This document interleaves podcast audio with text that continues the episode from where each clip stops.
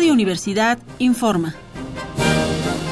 Corte informativo matutino del jueves 19 de septiembre de 1968.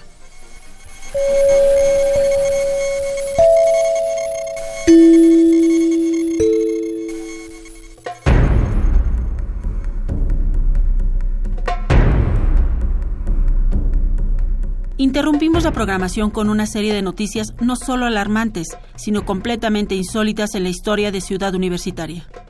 Ayer, entre las 9 y las 10 de la noche, sus instalaciones fueron tomadas por el ejército. Entraron a CU-14 transportes militares y 5 tanques ligeros. Forman parte de esta acción cerca de 10.000 soldados, bajo las órdenes de los generales José Hernández Toledo y Gonzalo Castillo Urrutia. Según parece, el batallón de paracaidistas es el principal contingente encargado de esta ocupación de Ciudad Universitaria. Desde el día de ayer algunos de nuestros reporteros han estado en la zona, en vista de que las autoridades capitalinas no han hecho ninguna declaración sobre los acontecimientos.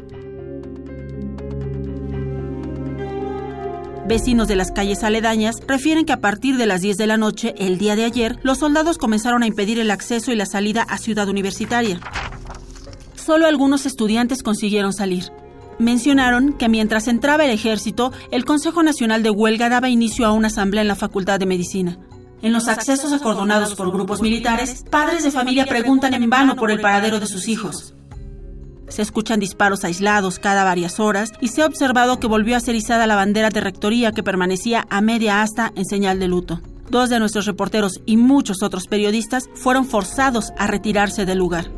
Miembros del ejército únicamente han informado que se encontraron bombas Molotov en los edificios de Ciudad Universitaria y que han sido detenidas 1.500 personas. De estas, 148 fueron consignadas esta madrugada a la Procuraduría del Distrito Federal y otras tantas fueron conducidas a la cárcel de Lecumberri. Permanecen en CEU el resto de los estudiantes, profesores y padres de familia que ahí se encontraban cuando llegó el ejército. Seguiremos informando. Por favor, siga al pendiente de los reportes de Radio Universidad.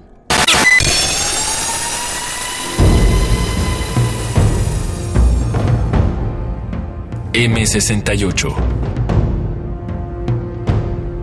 50 años del movimiento estudiantil.